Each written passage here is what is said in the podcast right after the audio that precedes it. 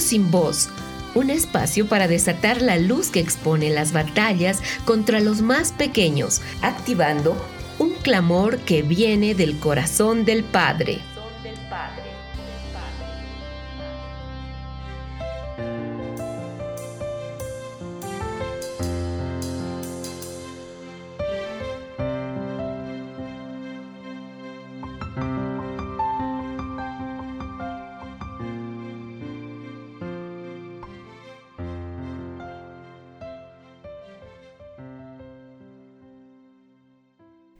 Damos la bienvenida a toda la audiencia a nuestro programa de hoy.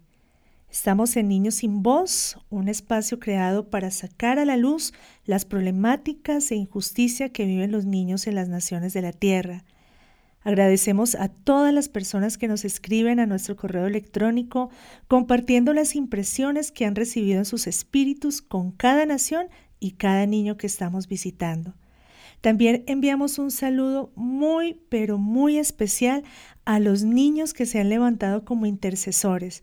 Recibimos esta semana varios dibujos y cartas de niños profetizando libertad para los niños soldados de Sudán del Sur y poniendo límite al asesino del Nilo que cada año por agosto trae hambruna mortal a los niños en esta región de África. Gracias por unir su fe, sus voces poderosas, los bendecimos. Yo soy Ángela Narváez y junto a Lorena Beltrán los saludamos desde Colombia. Lorenita, bienvenida. Gracias por estar siempre dispuesta a acompañarme en el programa. No, Angelita, para mí es una alegría estar nuevamente aquí en el programa porque creo que una de las cosas que más amamos después del Padre son los niños. Así que bueno, la semana pasada estuvimos hablando sobre el pueblo Rohingya y ha sido uno de los programas que ha sacudido fuertemente nuestros corazones, despertando el deseo no solo de orar, sino de ayudar. Estamos en contacto continuo con el pastor Shona, quien está refugiado en la India, trabajando en un ministerio que opera en Birmania, en el campo de Cox's Bazar en Bangladesh y en Nueva Delhi. Ellos con mucho deseo de aprender a trabajar con los niños, si alguno de nuestros oyentes no lograron conectarse con el programa anterior sobre los Rohingya, pueden escribir y recibir información para ser guiados como orar por ellos. Niños sin voz. Para unirte al clamor por los niños, escribe al email levantando mi voz gmail.com. En el programa de hoy continuamos en Asia. De este continente todos hemos escuchado algunas cosas de la historia, de la cultura o de la religión, pero definitivamente es muy superficial lo que recibimos aquí en Occidente sobre esta región y sobre las condiciones de vida atroces que millones de niños tienen allí. En programas anteriores enfocamos a los niños mongoles, a los niños rohingya y hoy vamos a conocer cómo es la vida de los niños camboyanos. Así que, Lorenita, tú vas a contarnos respecto a esto. Comenzaremos compartiendo la historia de una niña llamada Ti. Ella era apenas una niña cuando su mamá la vendió. Ella no quería, pero decidió hacerlo por el bien de su familia. Su madre la convenció y le dijo que solo ella podía ayudar a la familia y que dependían totalmente de ella para sobrevivir. La mamá acordó con un hombre el precio y el tiempo que quería tener la niña, si una semana o un mes. El hombre la recogió en una motocicleta moderna y cara y se la llevó. La niña nunca antes había tomado alcohol y con dos cervezas quedó completamente inconsciente en manos de ese hombre. Dice que no se dio cuenta de lo que le hizo hasta que se despertó y vio la sangre. La mamá sabía que lo que hacía estaba mal, pero justifica su acción diciendo que no tenía elección porque eran muy pobres y que fue muy doloroso obligar a su hija a hacer eso. Dice que fue un dolor indescriptible, pero no sabía qué hacer porque ni su propia familia le ayudaba. Cuando la niña regresó a casa después de varios días de ser violada, su madre le dijo que ahora debía trabajar porque la familia necesitaba dinero. Ti le preguntó en qué debía trabajar y la mamá le dijo que debía prostituirse. La niña le dijo que ella no quería, pero la mamá de nuevo la convenció con manipulación al decirle que toda la familia dependía de ella. Ti entra en un conflicto en su mente, piensa que debía ayudar a su madre porque ella la había ayudado cuando era más pequeña y pensaba que los sacrificios que su mamá había hecho no se podía comparar a los suyos, porque ella también se prostituyó para alimentarlos. Pero por supuesto que en el fondo de su corazón ella no quería hacerlo. Ti empezó a trabajar en una cafetería que ofrecía servicios sexuales, lo cual le afectó mucho y se enfermaba muy a menudo. Con todos los problemas que tiene que afrontar, Ti siente como si se hubiera perdido su alma, sufre de depresiones y cuando está sola se pone a llorar, pero aunque siente que no tiene salida, no considera que el suicidio sea una opción, no siente rencor y está resignada a su vida y siente que debe aguantarlo todo y ser paciente, no importa lo mucho que la desprecie la gente.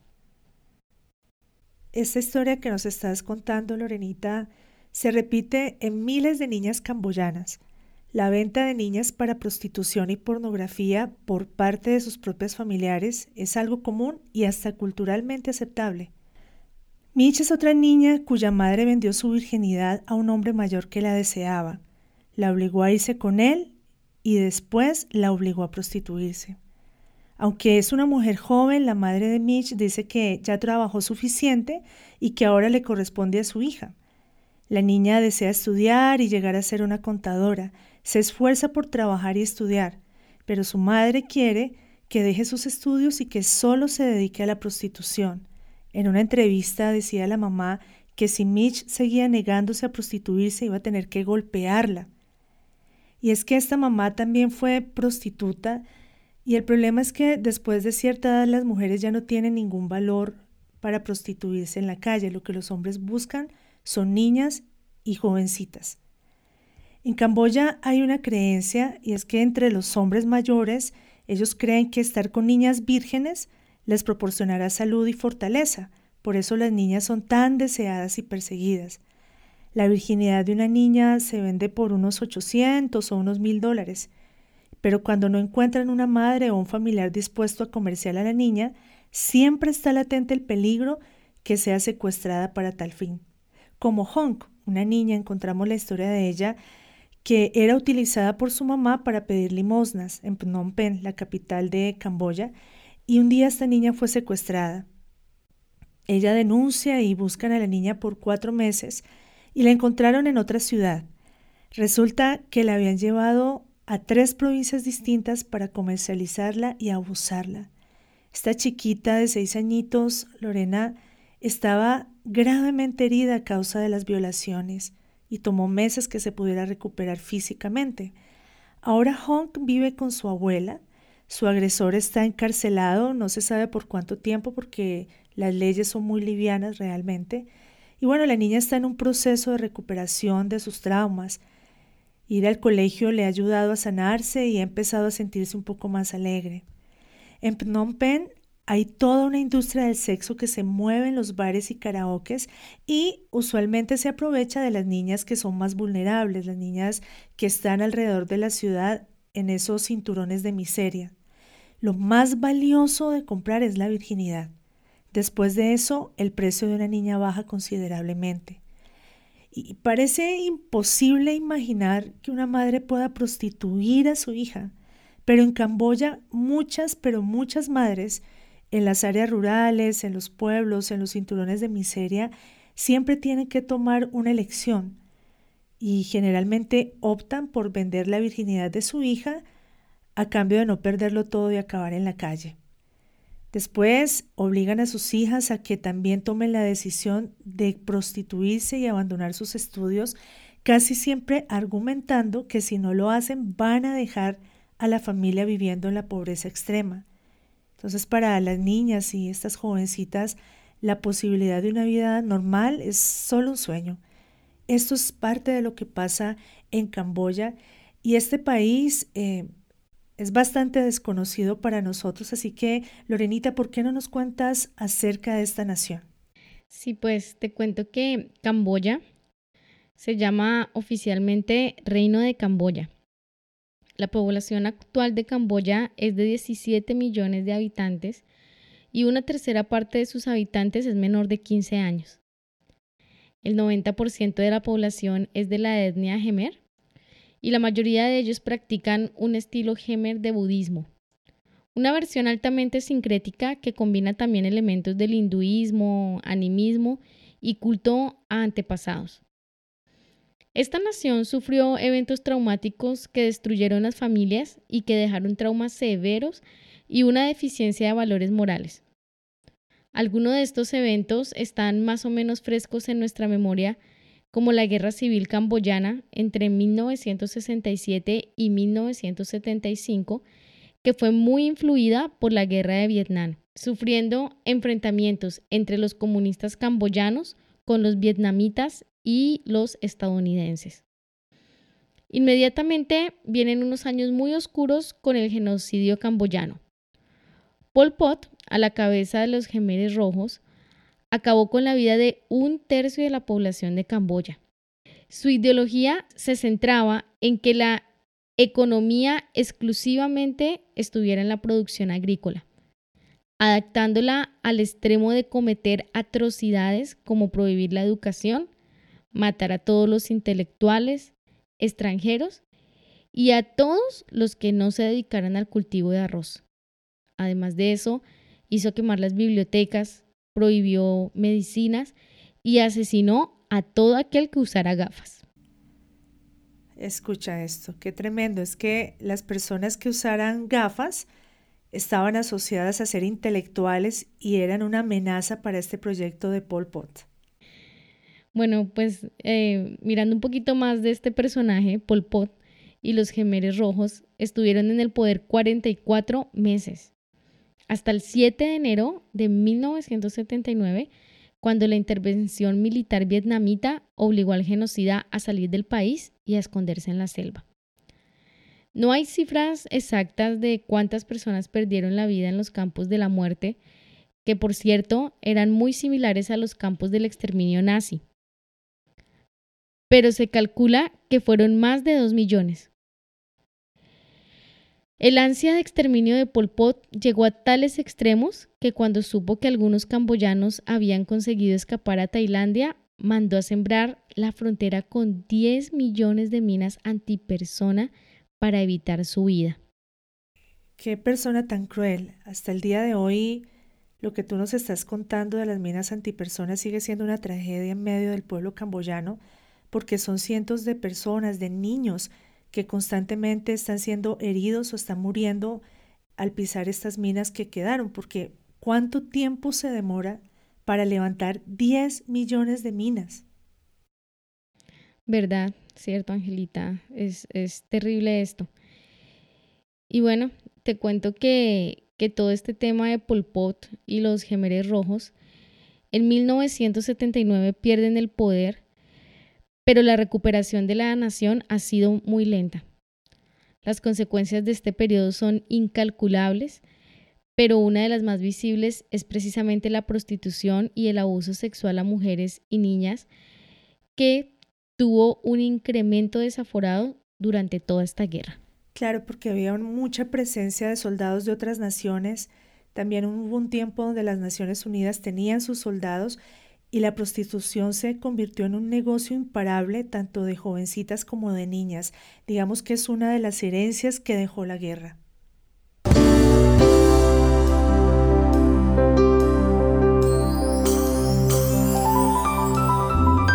Querigma Radio. Querigma Radio. Desarrollando temas esenciales para una vida cristiana normal. En el programa de hoy estamos visitando a los niños de Camboya, quienes están en riesgos constantes, especialmente las niñas de campo y suburbios, quienes son vendidas por sus propios padres o familiares. También con Lorena revisamos brevemente la historia reciente de la nación para poder comprender un poco los acontecimientos que han gestado la condición en que los niños viven hoy en día.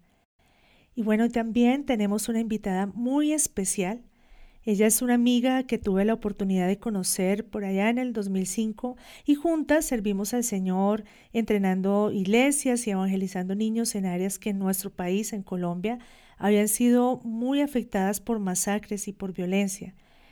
Sophie Kerguelen es una misionera joven, también es diseñadora gráfica, muy, muy talentosa, hace dibujos preciosos y recuerdo que cuando la conocí en Montería, su ciudad natal, me llamó mucho la atención su creatividad y por supuesto nos unimos en el espíritu a través del amor a los niños, pero había algo que caracterizaba a Sophie en ese tiempo y hasta ahora, y es que es una persona completamente apasionada con un gran sueño, ser misionera en Camboya.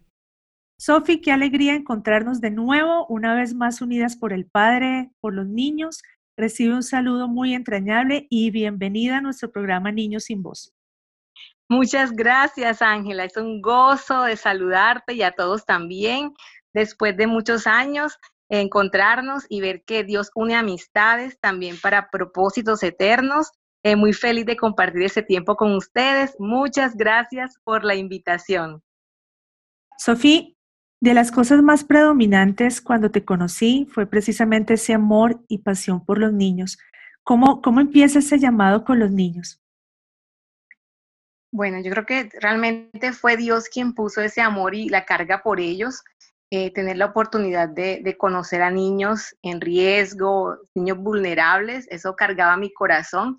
Y yo creo que es en la intimidad con Dios que Él se revela allí eh, para los propósitos que Él cree con nuestras vidas. Entonces, aparte de una relación con Dios y que Él pone carga en mi corazón por ellos. Sí, y bueno, precisamente eh, trabajabas, ministrabas en un área que en el pasado fue muy golpeada por la violencia en nuestra nación, con el tema de los grupos de guerrilla y de paramilitares. La zona donde Sofía ministraba y donde nos conocimos precisamente es en Córdoba, un departamento, una provincia de Colombia donde empezaron grupos de autodefensas y, fue una, una, zona donde la población fue muy golpeada, ¿no, Sofi? Cuéntanos un poco eh, cómo fue esa experiencia, los niños, qué fue lo que vivieron y experimentaron en ese tiempo. Sí, es una zona muy difícil y en medio de eso, pues Dios me llama como a hacer esa voz de esperanza, de poder unir esfuerzos con iglesias para ministrar a los niños, estar en esas zonas y hacer diferentes programas, ¿no? Con ellos. Aparte de los juegos, era como enseñarles principios bíblicos, pero también eh, dar charlas y talleres como de duelo, de esos procesos que se viven en cuanto al perdón. Y fue un acercamiento para poder ministrarles y ganar confianza y tener como esa fortaleza en medio del conflicto.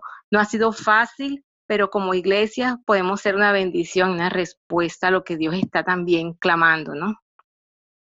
Sí, yo creo que mencionas algo muy importante, es que el plan de Dios para sanar a la humanidad es la iglesia, porque la iglesia manifiesta a Cristo y creo que eh, también podemos ver un principio aquí de fidelidad, ¿no? Cuando empezamos eh, siendo respuesta al lugar donde Dios nos ha puesto, se da la oportunidad de que Dios nos abra nuevos lugares.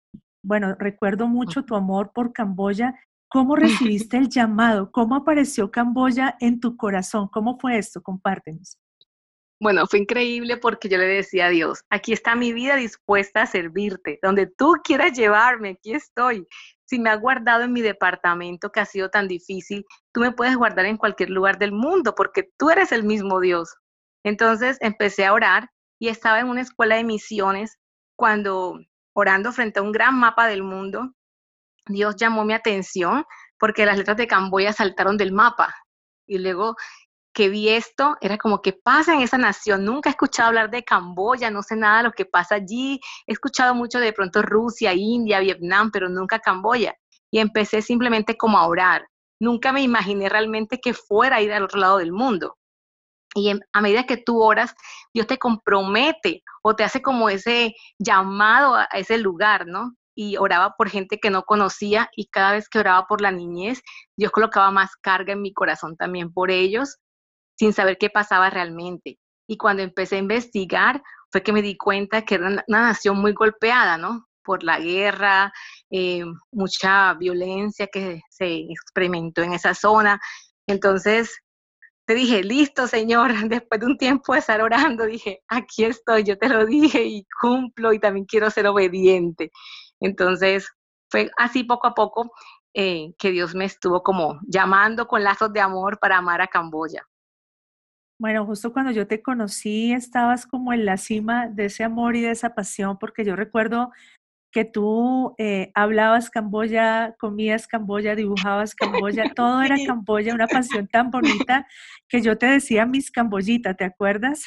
Claro que sí. Porque era mucho amor, mucha pasión y yo tengo un día grabado en mi memoria, estábamos las dos juntas, creo, no recuerdo si en Montería o en dónde estábamos las dos, estábamos eh, trabajando un poco en internet y de repente tú me tomas del brazo y por cierto casi me trituras el brazo y pegaste un grito de emoción que se te estaba abriendo la puerta para llegar a esta nación por la que habías orado y con la que estabas soñando.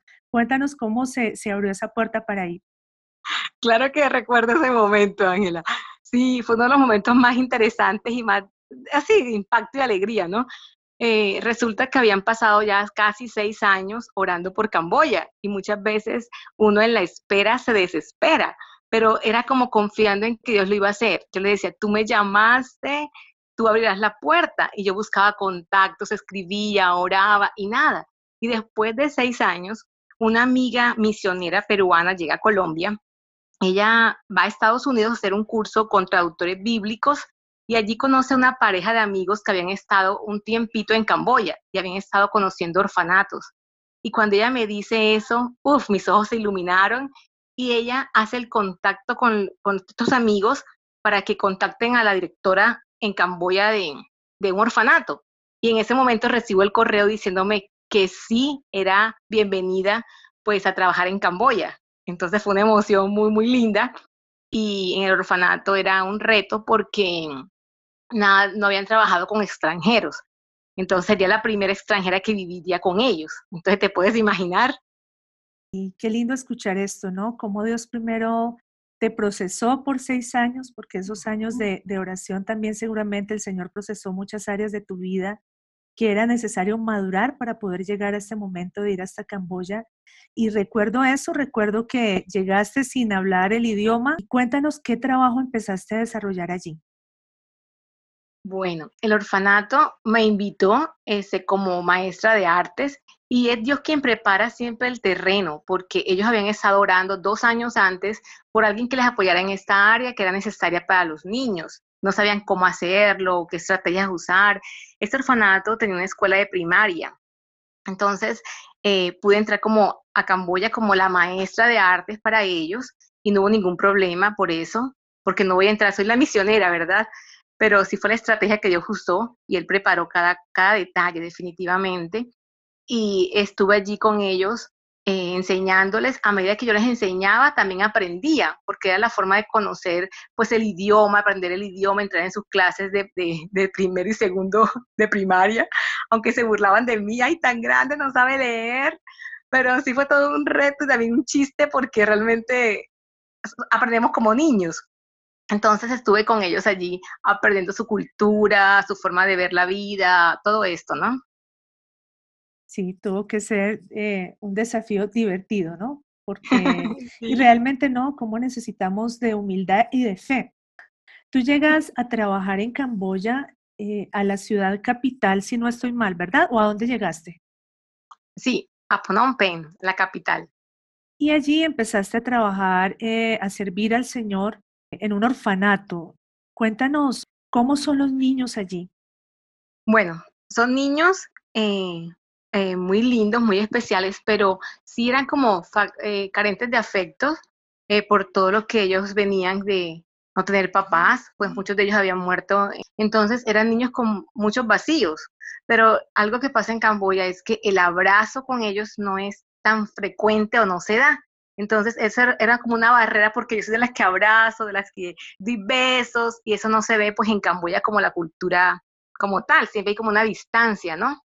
Aún en el mismo saludo, si lo ves con las manos juntas y se inclina un poco la cabeza. Entonces, ¿cómo poder llegar a ellos? Era simplemente ver eh, que el amor de Dios es quien rompe las barreras, que no hay eh, barrera cuando está el amor de Dios y poderlo demostrar con tus acciones antes que con tu toque físico. Entonces, eran niños eso, carentes, pero también niños necesitando el amor del Señor, que también son muy humildes y muy respetuosos. Ellos tienen una, un respeto hacia las personas adultas, hacia los mayores, y eso es importante también para poder ministrarles y que ellos puedan recibir también. Me llama mucho la atención eh, la cantidad de huérfanos que hay en Camboya. Después de, porque la guerra pues pasó ya hace varios años, ¿cuáles son las causas más comunes de la orfandad en este tiempo? Sí, una de las causas pues es el VIH-Sida. Esto, eh, según algunas estadísticas, en el año 2012 ha dejado a 3.300 niños huérfanos y también pues eh, las víctimas de mina antipersonas debido a que en Camboya aún hay muchas minas que han quedado sembradas por todas las secuelas de la guerra. Entonces existen también los que son recicladores y se arriesgan por obtener un, pedazo de metal y ha sido muy fuerte. Entonces, muchos de los niños que están en los orfanatos pueda que tengan un familiar, o sea, un tío, una abuela o uno de los padres, pero si es considerado huérfano cuando pierden uno de los papás también. De todas maneras, aunque hay mucha orfandad, muchos niños, como tú estás comentando, que necesitan ser apoyados, también tú me comentabas que uno de los grandes males en Camboya es el tema del negocio de los orfanatos. Han convertido la orfandad en un negocio. Sí, eso es algo que ha sido muy fuerte en Camboya y es algo pues difícil porque está denominado como el turismo de orfanatos. Simplemente eh, muchas personas consiguen fondos llevando a turistas para que vean a los niños. Es como mostrarlos como un espectáculo y eso pues molesta mucho mi corazón y a muchas personas en las iglesias, ¿no? Que entonces son como niños reclutados en las zonas pobres para tenerlos dentro del orfanato y tener un gran número para mostrar. Entonces, eh, en algunos casos esto ha sido censurado a nivel internacional y varios orfanatos fueron cerrados en Camboya por descubrir esto. Gracias a Dios se ha podido de pronto desarrollar un mejor trabajo. Ya entiendo. Bueno, de, los, de las muchas situaciones que posiblemente encontraste en Camboya, ministrando a los niños, enseñándoles, ¿cuál dirías tú que es el problema más crítico entre los niños allí en Camboya? Sí, yo creo que es la parte de que muchos de ellos eh, están expuestos a ser vendidos, ¿no? Para la parte de prostitución infantil. Entonces, hay, muchos casos de ellos que pudimos de cierta manera ayudar o alertar a las familias, pero es muy difícil porque eh, la mayoría de las personas adultas en Camboya, en, el campo, pues son analfabetas, ¿no? Y se dejan enredar fácilmente por personas que tienen autoridad en ciertas zonas.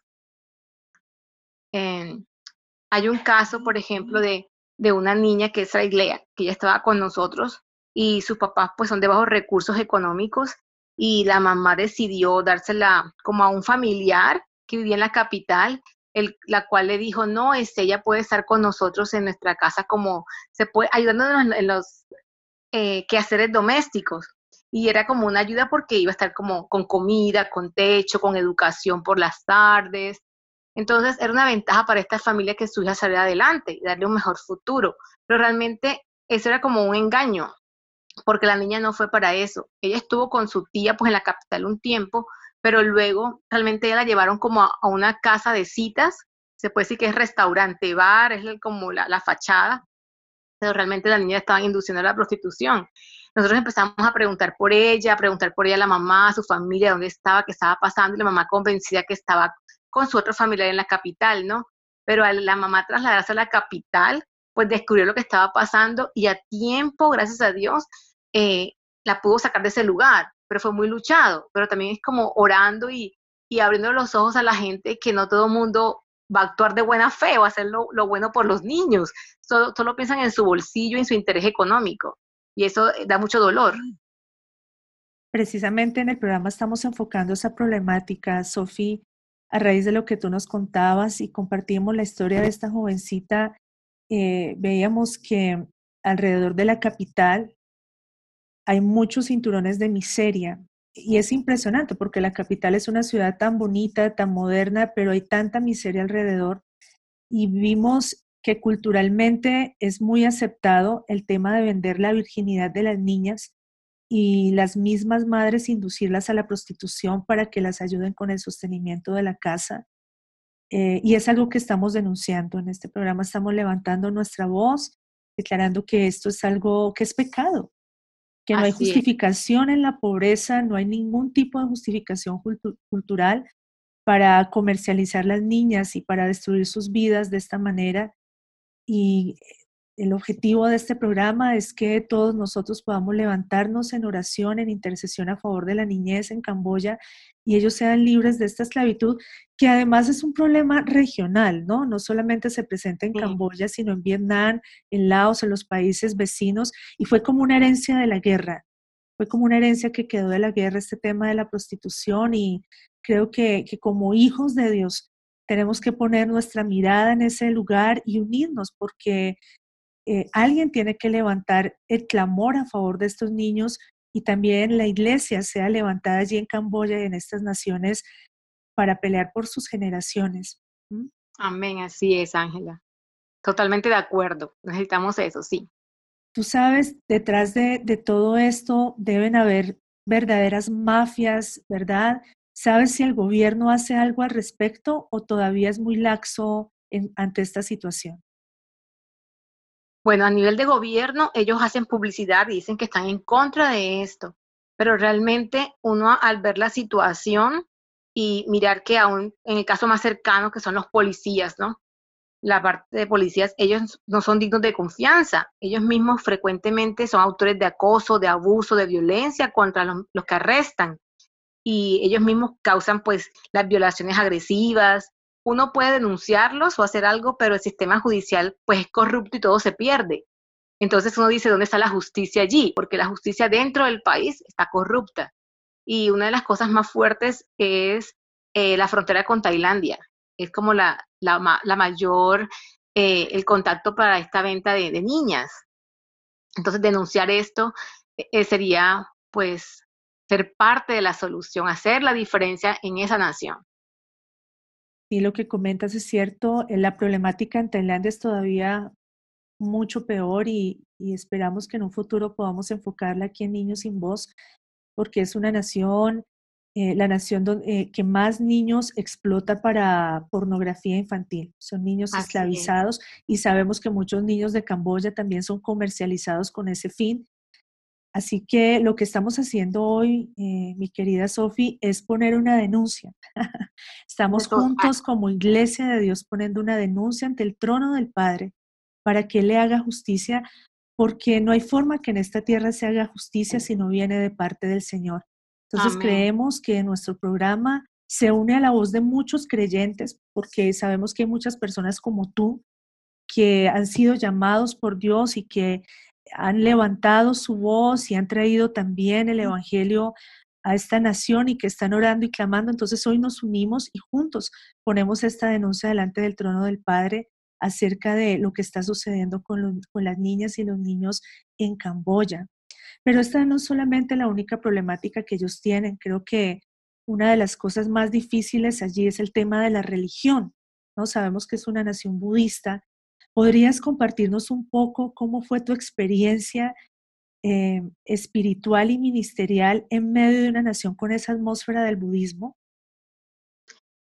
Bueno, la atmósfera realmente es bastante pesada en Camboya. Aun cuando tú entras, sientes como enseguida en tus hombros una opresión, una carga también en tu cabeza.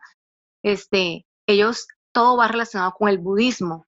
Si tiene que ver con el matrimonio, la educación, o sea, todo es una sola cosa en Camboya.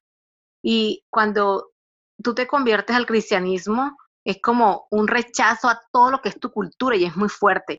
Eh, quiero hablar ahora del budismo porque eh, ellos tienen sus templos que son llamados pagodas y allí eh, tienen sus colegios de primaria y bachillerato en los cuales la mayoría de sus maestros son monjes budistas y les enseñan toda su ideología desde pequeños y cuando los niños están a cierta edad que pueden decidir, eh, quiero que me entrenen los monjes y vivir con ellos en la pagoda. Entonces los niños son instruidos en esa doctrina. Eh, y sabemos que al sembrar una semilla de estas es para toda la vida.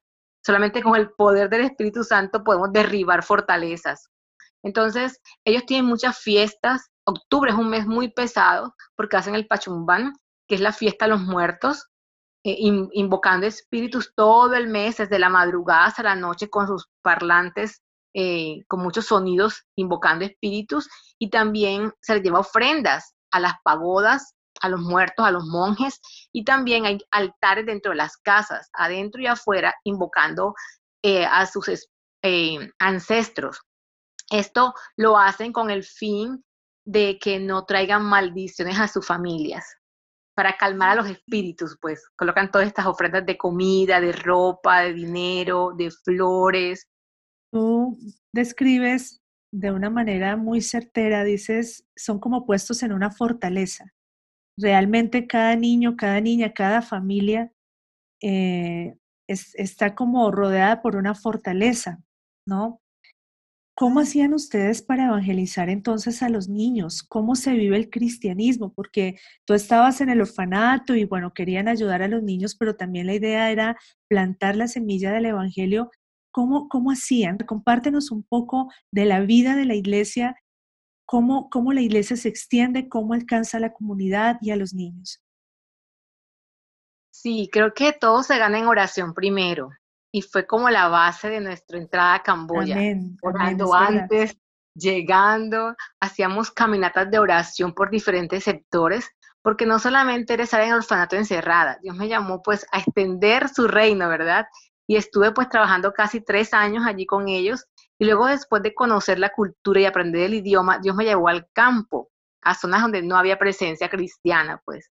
Entonces, estuvimos trabajando eso, primero caminatas de oración, ayuno, declarando la palabra, pues en español es más fácil porque no nos entienden, alabanzas y todo esto, ¿no? Y luego, después de hacer como contactos con los vecinos, de comprar intencionalmente en las, en las tiendas o graneros o mercados para tener relaciones con ellos, fue interesante porque eh, los niños se nos acercaban, ustedes porque vienen acá, ¿de dónde son? Y es como la forma de, llegar, ¿no? Hablan otro idioma. Y fue bien bonito esa experiencia porque los papás empezaron como a conocernos, a identificarnos a las chicas, las extranjeras. Entonces fue como poco a poco eh, eh, introduciendo la palabra de Dios hasta que pudimos ya hablarles de quién era Jesús, porque muchos nos preguntaban, ¿ustedes por qué no tienen altar en su casa ni adentro ni afuera? ¿por qué no van a la pagoda? Entonces, poco a poco fuimos conociéndoles y también la confianza eh, generó que pudiéramos hablar abiertamente de, quién es Jesús.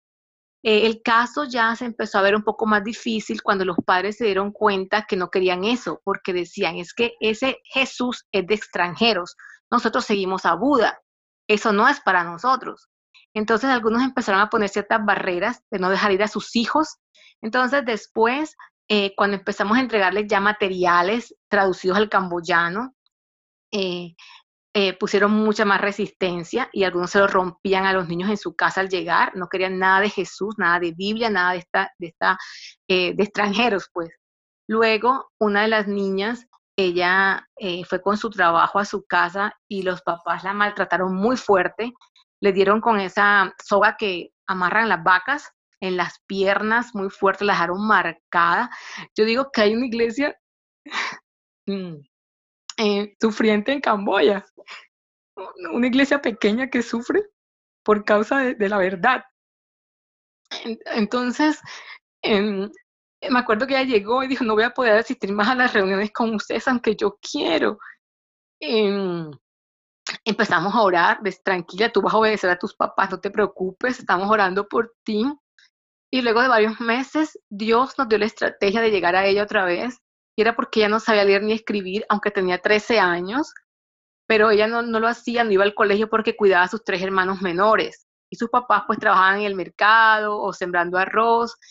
Entonces hablamos con los papás y le decimos, mira, no queremos hablar nada de la Biblia, está bien, pero queremos ayudarle a ella para que ella en los tiempos libres pueda aprender a leer y escribir. Nosotros podemos enseñarle, podemos venir acá, ayudarle con los hermanitos, enseñarle, y no hubo problema. Y poco a poco volvemos a recuperar la confianza. Y estuvimos con ella, enseñándoles por un año, cuidándoles, nada de, nada de hablar de la Biblia de Jesús, pero sí lo creo que lo demostrábamos con nuestros actos lo que nos estás contando es tan bonito y a la vez tan fuerte. Historias como la de esta niña que escuchó de Jesús a través de ustedes, que quería estar, pero sus padres obviamente por temor, por desconfianza, le prohibieron al punto de maltratarla de esta manera. Sabemos que son muchos niños y muchas personas las que han sido perseguidas en naciones como Camboya por causa de Cristo. Pero, pero cuéntanos, Sofi, ¿cómo reaccionaban los niños cuando les presentaban a Jesús? ¿Cómo reaccionaban ante él? Bueno, primero eran sus miradas, ¿no? Como de asombro y como que sus ojos se abrían y como, ¿quién es este? O sea, y algunos decían, no, es que es más grande que lo que vemos aquí. O sea, e, él sabe más que nuestro maestro de la pagoda. Wow. Cómo actuó de bien frente a diferentes historias, ¿no? Si hablábamos del paralítico o si hablábamos eh, de la mujer que fue apedreada, decía, pero su amor es tan grande, tan grande que no me cabe. O sea, ellas hacían comparaciones con su ambiente, ¿no? Y eso creo que los, tocaba más, los impactaba más, porque eh, marcaba sus vidas y decidían, yo quiero seguir conociendo, yo quiero seguir aprendiendo. Eh, algunos se venían escondidos de los papás, no importa, ellos no saben, no, tenemos que hablar con tus papás para decirle que estás con nosotros. Si algo te llega a pasar en la calle, alguna cosa mejor. Y así poco a poco era ganar la confianza y también el respeto de los papás hacia nosotros, ¿no?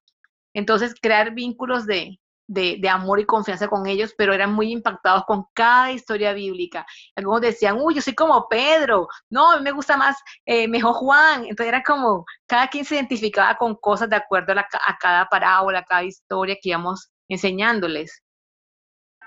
¿Y qué terminó de pasar allí en el campo? ¿Lograron empezar una pequeña comunidad de niños cristianos? ¿Alguien quedó allí con ellos trabajando? Sí, claro que sí. Mira que la historia fue muy linda al final con esa niña y su familia. En el caso de ellos, decidieron luego acercarse a nosotras y decir, lo que ustedes enseñan ha sido muy bueno para nuestra familia.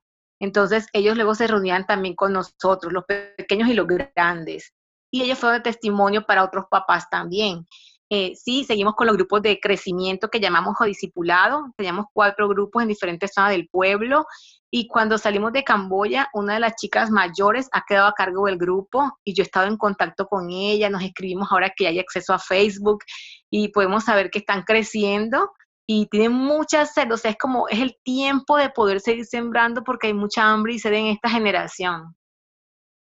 Amén, qué lindo eso, qué, qué poderoso que el Señor a través del testimonio del trabajo con sus hijos haya traído a los padres y lo que más poderoso me parece es que precisamente una de las chicas, de las niñas, de las mayorcitas sea quien haya quedado al frente del grupo.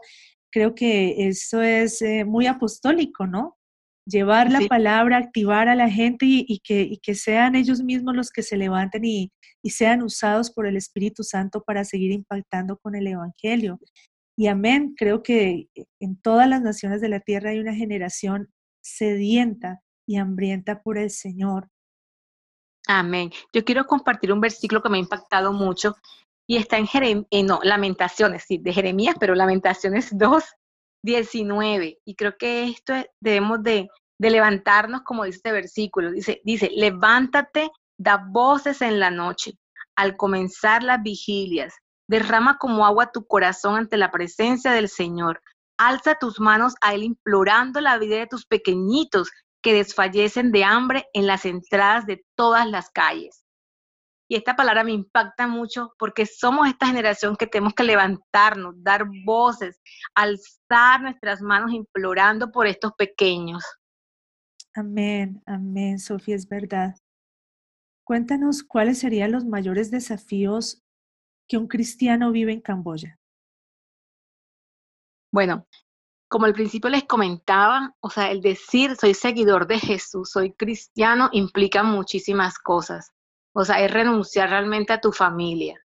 Es hasta que te pueden quitar el apellido, te quitan la herencia, o sea, te ignoran, te dan la espalda. Pero estás dispuesto a hacer eso o sea, les preguntamos a los que están siguiendo a Jesús, ¿estás dispuesto a que tu familia te maltrate, te rechace, no te acepte en su casa? ¿Estás dispuesto? Y muchos han tomado el reto, pero es muy difícil porque ellos son familia eh, unida y familia extendida. Entonces, si algo pasa, pues entera la, todo mundo. Entonces, pero también es una bendición que ellos puedan aferrarse a Jesús, a su fe y el Señor cómo les respalda y cómo han ganado a otros para que también le sigan. en naciones como Camboya impacta la predicación del Evangelio que se debe hacer y creo que es la correcta, porque digamos en Occidente hablamos de un Evangelio de tú vas a estar muy bien, vas a ser prosperado en todo, el Evangelio te va a hacer feliz, pero realmente Jesús le dijo, el que quiera venir en pos de mí, niéguese a sí mismo y tome su cruz.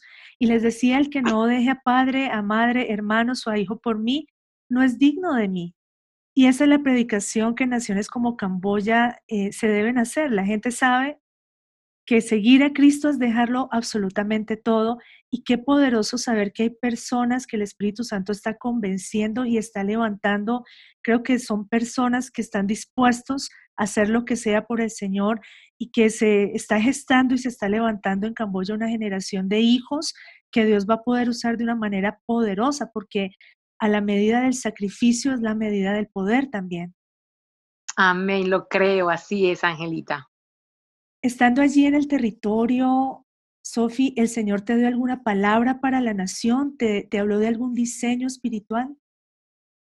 Bueno, mira que a nivel internacional se ha conocido a Camboya como campos de muerte por todo lo que ha pasado y por sus ríos pues corre sangre y es lo que representan en Camboya en el turismo, uno busca información, es lo que muestran. Y pues eh, Dios me hablaba acerca de que había que declarar, creer, de que eran campos de vida y de paz, no ya nombrarlos más como esos campos de muerte, sino que nuestra, nuestra boca está la palabra de bendición para poder anunciar lo que la palabra de Dios nos dice, que es una nación de trae vida, trae esperanza, algo nuevo en esa tierra. Amén, me uno a esa palabra. Sabemos que el poder de la vida y de la muerte está en nuestra boca, así que nos unimos a, desatar esa vida sobre Camboya, campo de vida. Amén, qué lindo eso. Sofía, ¿qué podríamos hacer hoy por los niños de Camboya? Tenemos una audiencia eh, muchos de ellos trabajan con niños, muchos de ellos son pastores, son líderes, pero creo que ante todo algo que nos distingue a toda esta comunidad es que somos intercesores. ¿Qué podemos hacer nosotros hoy como comunidad profética, comunidad intercesora? ¿Qué podemos hacer como iglesia por los niños camboyanos? Sí, gracias por esa iniciativa. Una de las cosas es seguir levantándonos en oración. O sea, tienes un compromiso en tu corazón de orar por la niñez. Puede ser individual, cada día saca un tiempito para orar, pero también puede ser a nivel de iglesia, una vez al mes, un tiempo de oración y ayuno por esta niñez que tanto lo necesita. Aún yo me atrevo a decir, bienvenidos a Camboya, pueden hacer viajes de corto plazo, conocer la tierra, orar, bendecir, estar allí y verlo de cerca también, el corazón de Dios para ellos. Amén. Pues hoy estamos visitando Camboya en el espíritu Quizás algunos de nosotros no tengamos la oportunidad de, ir al territorio como tú has ido y has estado, pero sabemos que, que en Cristo podemos tomar ese territorio y podemos también orar por la iglesia. El factor clave en este momento en Camboya es la iglesia. Y invitamos a, a, todos nuestros oyentes a que podamos estar puestos de acuerdo a orar, que venga el reino de Dios sobre la iglesia que esos valientes que han dejado todo, que se han levantado aún al precio de su propia vida, conozcan el reino de Dios, conozcan ese poder, esa fuerza del Espíritu que resucitó a Cristo. Dice Efesios que Pablo ora para que la iglesia sepa el poder que el Señor le ha entregado y oramos en esa dirección también respecto a Camboya, que el Señor levante la iglesia, levante a los camboyanos y establezca su reino, porque digamos, Sofi, toda la siembra que ustedes han hecho son semillas eternas, poderosas, y qué hermoso va a ser ver a esos niños que un día evangelizaste, trajiste a Cristo, siendo usados poderosamente para alcanzar otras generaciones. Amén, así es. Yo lo creo también, Angelita, y es una bendición escuchar esto y poder ser la voz profética para esta generación en este tiempo unidos. Amén. Bueno, yo sé que eh, estás ahora en Colombia por una temporada y tú estás eh, orando para regresar, ¿verdad que sí? A Camboya. Así es, los planes estaban para regresar en febrero. Debido a la pandemia, pues aquí estoy en este momento igual trabajando con niños, ahora todo virtual y seguimos con esta pasión por enseñarle a esta generación, pero si Dios permite, volver a final de este año o principios del próximo, no sabemos en cuándo se abre la puerta porque hay fronteras cerradas también en Colombia y allá en Camboya, pero la idea es volver y seguir con el discipulado de estos niños que están esperando más y más y más de nosotros. Amén, pues bendecimos los propósitos de Dios con tu vida. Sofi, tú has sido una mujer muy valiente, muy obediente. Sé que has pasado por procesos duros los últimos tiempos, pero yo te veo a ti, veo el depósito de Dios intacto. Veo que el Señor te ha guardado y que cada vez Él, él va a estar potenciando lo que puso en ti.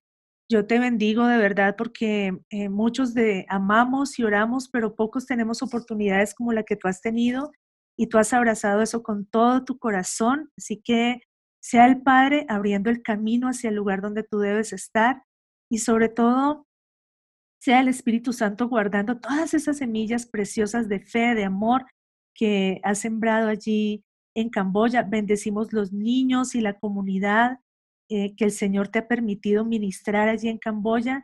Y yo vengo a declarar en el nombre de Jesucristo, Sofi, que tu trabajo en el Señor no ha sido en vano y que los que con lágrimas siembran, también con regocijo van a cosechar y creemos, creemos con todo nuestro corazón que este es el tiempo de la cosecha en las naciones de la tierra.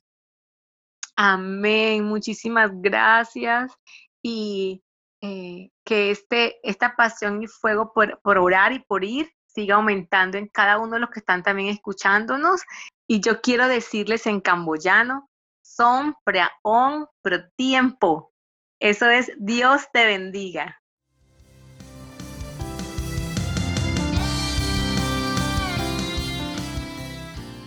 Activando tu voz. Activando tu voz. Mi voz. Nuestra voz. Por los niños que no tienen voz. Que no tienen voz.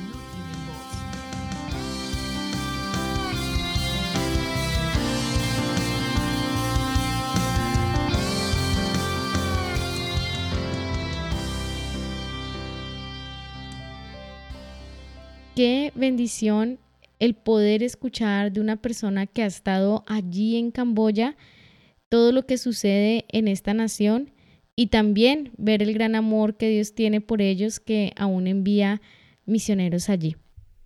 Realmente somos impartidos de esa pasión y de ese amor por los niños de Camboya, ¿no? Totalmente. Y bueno, continuando un poco más con este tema que estamos tratando hoy, se estima que al menos 100.000 niños en esta región son víctimas de trata de personas.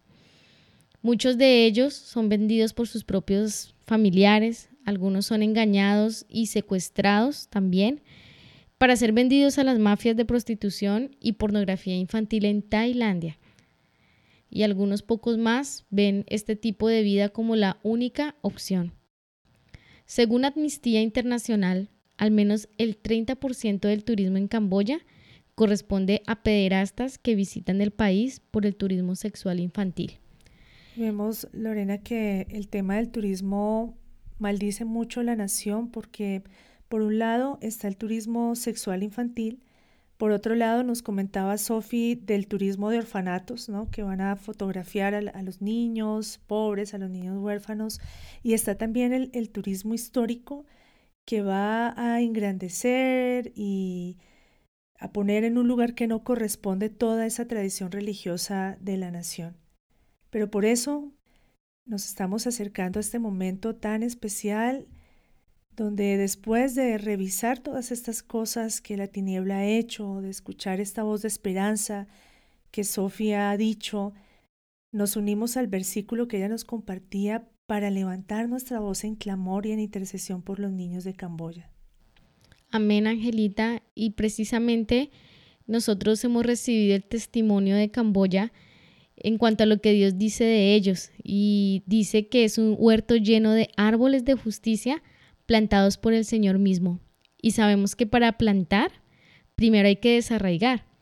Así que en este momento invitamos a todos nuestros oyentes para orar y declarar conforme está la palabra de Jeremías 1.10 que nos unge y nos dice, en este día te pongo sobre naciones y sobre reinos para arrancar y para destruir, para desolar y para derribar, para edificar y para plantar. Amén. nos ponemos, como dice la escritura, sobre el reino de Camboya, sobre ese diseño que la tiniebla ha levantado y nos paramos para proclamar conforme a esta palabra que ha sido arrancado el árbol antiguo cuya savia era sangre derramada en injusticia a través de las guerras, de sacrificios y de la sangre inocente de miles de niñas y niños. En el nombre de Jesucristo proclamamos que es destruida la herencia de sangre que el árbol de Angkor Wat tomaba y son desolados los espíritus del hinduismo, budismo, animismo y los espíritus ancestrales que se alimentaban la sangre de este árbol espiritual. Asimismo, declaramos conforme a Isaías 5:24 que la lengua de fuego devora el rastrojo y la paja consume en la llama. La raíz de este árbol se pudre y sus brotes se desvanecen como el tamo, porque desecharon la ley de Jehová Sebaot y despreciaron la palabra del Santo de Israel. Declaramos que el fuego de Dios purifica la tierra y la prepara para la siembra. Viene el día donde todos los soberbios y todos los que hacen maldad serán estopa. Aquel día vendrá y los abrazará y serán dejados sin ramas ni raíz, dice Jehová Sebaot. Caen las mafias que trafican con los niños en Camboya y se da el efecto dominó desde esta nación a otras naciones. Que tus ejércitos, Padre, los persigan, los alcancen y destruyan sus planes perversos. Y proclamamos a la iglesia de Camboya, mas para vosotros los que teméis mi nombre, nacerá el sol de justicia, trayendo salvación en sus alas, y saldréis y saltaréis como becerros salidos del establo, y hollaréis a los malos, que serán como el polvo bajo las plantas de vuestros pies, en el día que yo preparo, dice Jehová Sebaot.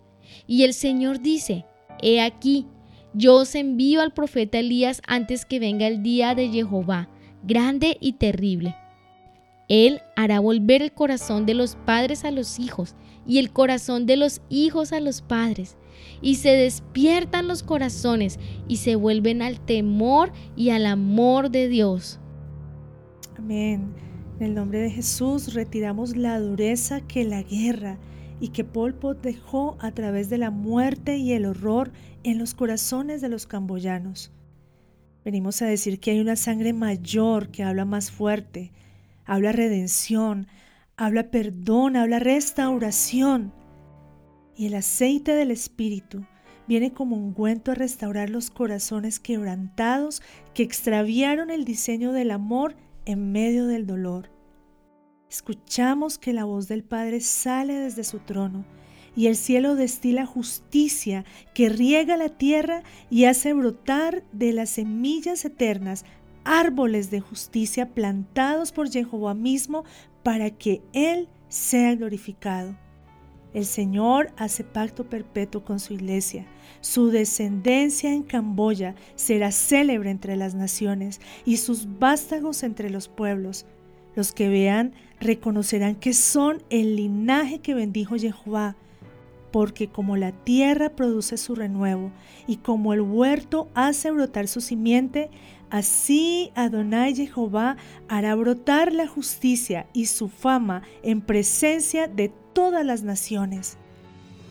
Y Padre, pedimos en el nombre de Jesucristo que de esos hijos valientes que tú tienes en Camboya, que han dejado todo por amor a ti, por seguirte, levantes guerreros fieles, celosos, guardadores de la verdad y de tus renuevos, de esos niños y niñas preciosos.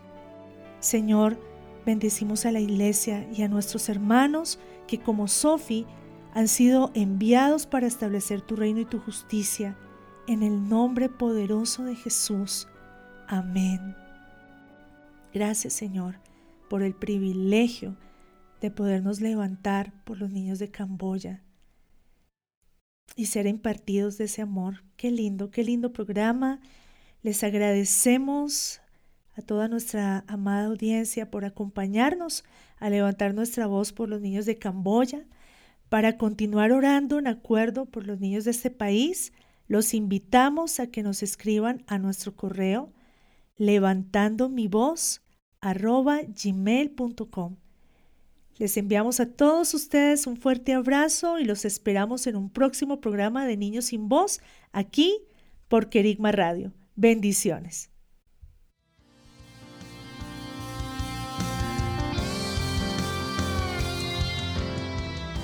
Este fue tu programa Niños sin voz. Los esperamos el próximo jueves para unirnos al clamor por los niños de las naciones.